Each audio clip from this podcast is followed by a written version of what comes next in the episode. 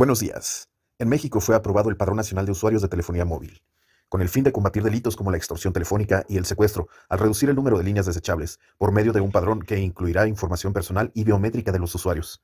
¿Qué datos tendrá? Nombre, domicilio, nacionalidad, identificación oficial o CURP, así como las facciones del rostro, iris, de los ojos y tono de voz. Adicionalmente, el número de la línea, esquema de contratación y la fecha en la que ésta se dio de alta. ¿Quién tendrá mis datos?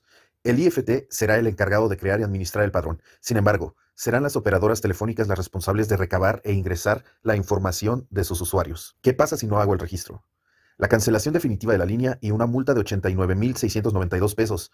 Habrá un plazo de hasta dos años para el registro de las líneas. ¿Quién está detrás de la propuesta? Esta fue presentada ante la Cámara de Diputados por el hoy dirigente de Morena, Mario Delgado. ¿Servirá de algo? Expertos han expresado su preocupación por la seguridad de los datos de los usuarios. En tanto, legisladores señalan que se viola la presunción de inocencia, además de atentar contra la privacidad y protección de los datos personales. ¿Y tú qué piensas acerca de esta nueva iniciativa?